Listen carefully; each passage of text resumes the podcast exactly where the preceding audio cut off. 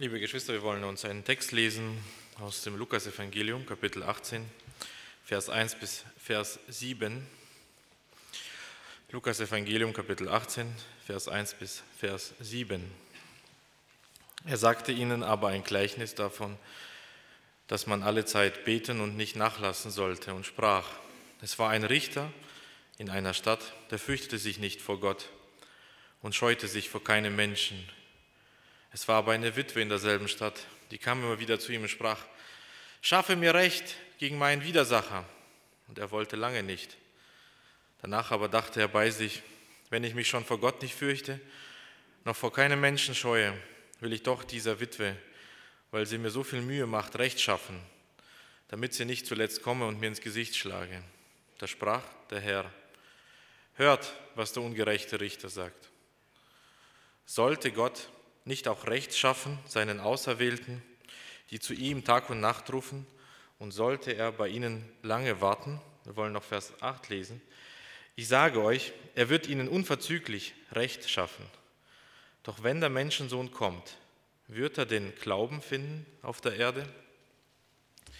Lukas war das Thema des Gebets sehr wichtig. Nur im Lukas-Evangelium finden wir die drei Gleichnisse, die über das Gebet handeln. In jedem davon wird ein anderer Gedanke unterstrichen. Zum Beispiel kurz nach unserem Abschnitt erzählt Jesus, wie ein Pharisäer und ein Zöllner in den Tempel gehen, um zu beten. Nur eines der beiden Gebete dringt bis zum Himmel. Es war nicht das, das in Selbstgerechtigkeit gesprochen wurde. Doch wie sollen Gebete bis zum Himmel durchdringen, wenn sie gar nicht gesprochen werden? Was ist los, wenn Christen aufhören zu beten? Was schützt eine Gemeinde davor, zu verstummen? Also dieses Gleichnis behandelt die Frage nach der Motivation des Gebets, wie wir Lust bekommen zu beten und diese Lust behalten. Und Jesu Methode dabei ist auf den ersten Blick ein äußerst dreister Vergleich. Auf der einen Seite Gott, der mit einem ungerechten Richter auf der anderen Seite verglichen wird. Ist das angebracht? Und ich denke, dieser Vergleich, der zeigt uns drei wichtige Punkte. Der erste davon ist, Gott ist für uns da. Obwohl es Sitte war, dass Witwen Witwenkleider tragen zur damaligen Zeit und so man so Witwen schon von weitem erkannt hat, gehörten diese Menschen vor allem zu den Personen, die man allgemein übersah. Das passiert heutzutage auch mit zum Beispiel älteren Leuten, aber kaum jemand würde viel mehr übersehen als eine Witwe. Eine Witwe, die jung war, hatte noch Aussicht auf eine Wiederheirat, aber eine Witwe, die keine Kinder mehr gebären konnte, war so etwas wie ein überflüssiger Kropf, im besten Fall eine unnötige Last, die es zu ernähren galt und durchzubringen. Entsprechend waren Witwen auch eine leichte Beute für finanzielle Abhängigkeiten. Meist ging es dabei entweder um Enteignung von Land, also man brachte eine Witwe in Schulden und wenn sie Erbland besaß, wollte man es an sich schaffen. Wenn sie Kinder besaß, war das eine leichte Beute, hier günstige Sklaven zu bekommen. Und ein solcher Widersacher wird auch diese schutzlose Dame bedrängt haben, womöglich mit gefälschten Verträgen, ungerechten Zinsen oder dergleichen, die übliche Korruption und Manipulation, die so alt ist wie die Menschheit selbst. Die Not unserer Witwe wiederum hier ist dadurch verschärft, dass in ihrem Bezirk ich ein gleichgültiger Rowdy oder Cowboy da sagen hat, Recht und Unrecht bekümmern ihn nicht viel, er ist der einzige Richter in dieser Stadt, etwas ungewöhnlich, weil das Judentum immer mindestens drei Richter gefordert hat. Er kümmert sich auch nicht um seine Stellung vor Gott. Er macht einfach immer das, was er will. Und keiner konnte, mir dabei, konnte ihn dabei hindern. Er war einfach ein Gesetzloser, der eigentlich über das Gesetz wachen sollte. Nun kommt diese Witwe trotzdem zu diesem Richter und sagt, schaffe mir Recht gegen meinen Widersacher. Wie gesagt, der Richter erkannte sie schon von weitem an ihren Kleidern. Und es war bestimmt nicht die Art von Personen, die in seiner Amtsstube oder in seinem Palast erwarten würde oder willkommen heißen würde. Und seine Reaktion war also genau das, was man von ihm erwarten würde. Erwartet diese Frau etwa wirklich, dass ich ihr helfe? Das muss ihm bizarr vorgekommen sein, dass jemand sich nicht an seiner Gleichgültigkeit abgefunden hat, die er bis jetzt so weit und breit sogar selbst vor Gott vor Augen geführt hat. Und hier ist so der erste Vergleich eigentlich der erste Gegensatz, den wir zwischen diesem Richter und Gott ziehen dürfen. Dieser ungerechte Richter war sicher nicht für seine Bürger da, womöglich für ein paar Reiche, aber ganz bestimmt nicht für irgendeine verarmte Witwe. Und dennoch ging diese Witwe zu ihm und dennoch wurde ihre Bitte erhört. Wenn ein Richter, der nicht da ist, helfen kann, wie viel mehr Gott, der für sein Volk da ist. Und entsprechend ist auch Jesu Fazit, als er dieses Gleichnis bespricht. Sollte Gott nicht auch Recht schaffen, seinen Auserwählten? Wenn die Witwe sich Hilfe verschaffen konnte bei jemandem, der bewusst nicht für sie da sein wollte, wieso hören wir dann auf zu beten, obwohl wir wissen, dass Gott bewusst für uns, für seine Auserwählten da ist? Das ist die erste Lektion, die wir mitnehmen oder lernen können, wie wir unsere Gebete wiederbeleben können, wie sie neue Kraft bekommen können. Die Erkenntnis, dass Gott da ist, dass Gott da ist für uns. Dass Gott da ist, meint nicht nur, dass er einfach existiert, sondern in dem Sinne, dass er ganz nah bei uns ist, dass er uns hört, wenn wir sprechen. Und wenn wir in unseren Gebeten nachlassen, dann könnte daran eine Ursache zu finden sein, dass wir uns neu erinnern müssen, dass er in Jesus Christus oder dass Gott in Jesus Christus ganz nah bei uns ist. Wenn wir in die Bibel blicken, merken wir, wie diese Nahheit zu Jesus in ganz vielen äh, Themen wie ein Teppich durch die ganze Bibel eigentlich verknüpft ist. Denken wir an Bilder wie, dass Jesus in unseren Herzen wohnt, dass er das Haupt ist, die Gemeinde seine Glieder, dass er sich mit den Gläubigen so vereint wie ein Bräutigam mit seiner Braut, dass wir wie lebendige Steine sind, die auf ihm, dem lebendigen Fundament, gelegt werden. In der Taufe werden wir mit in seinen Tod und in seine Auferstehung eins oder mit seinem Tod und seiner Auferstehung eins. Eins ging Jesus sogar so weit, diese Nähe auszudrücken, dass er seine Jünger dazu aufrief, sein Blut zu trinken, seinen Leib zu essen. Und wer ist es, der da nah ist? Nicht ein gleichgültiger Richter, sondern der Sohn Gottes, der eingeborene Sohn Gottes, Licht vom Licht, Glanz zum Glanz, Glanz von Glanz Gottes, eins mit dem Vater, voller Herrlichkeit, der sitzend zu Rechten der Majestät in der Höhe ist und gleichzeitig uns ganz nah. Wir haben in unserer Nähe jemanden, der direkt neben der Vater in der Höhe ist. Und wir verstummen dann noch in unseren Gebeten.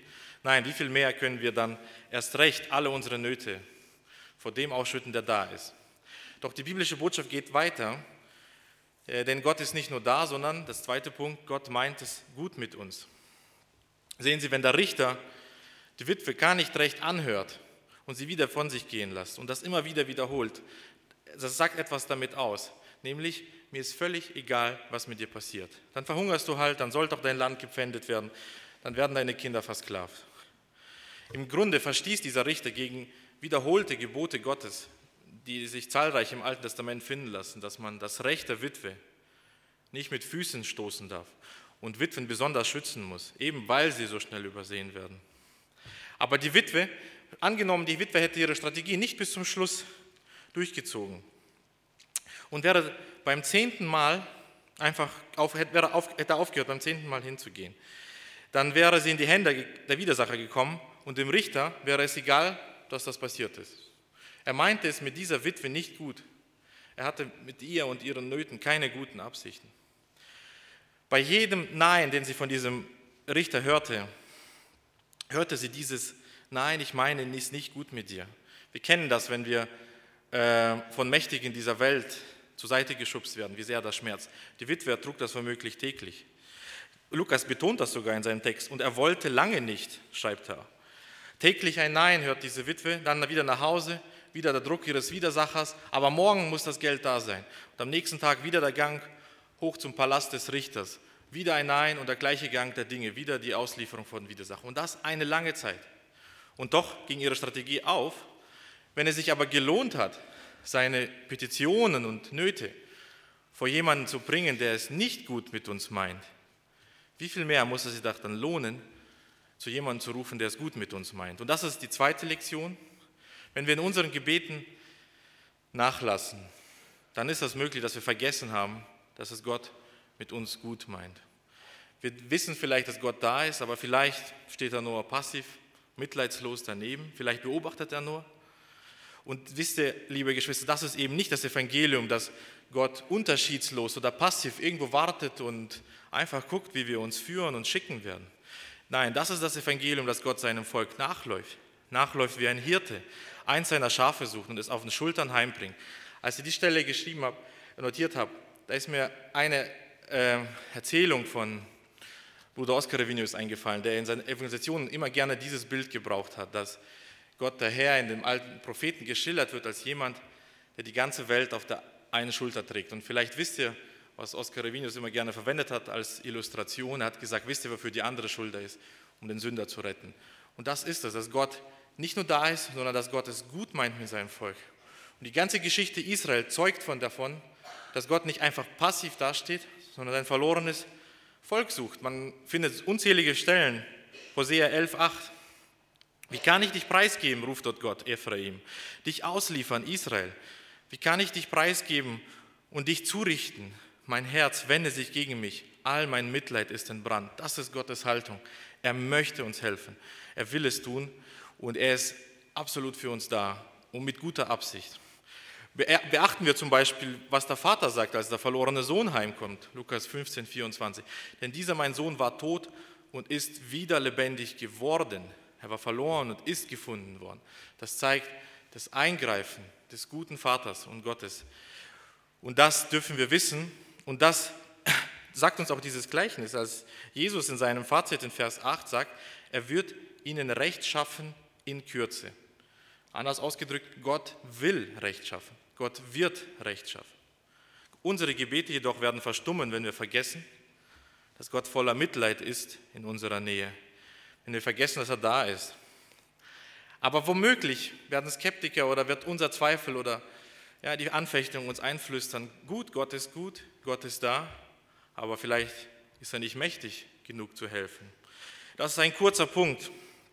Und Jesus lässt das auch in seinem Fazit offen. Er sagt hier, er hört, was der ungerechte Richter sagt.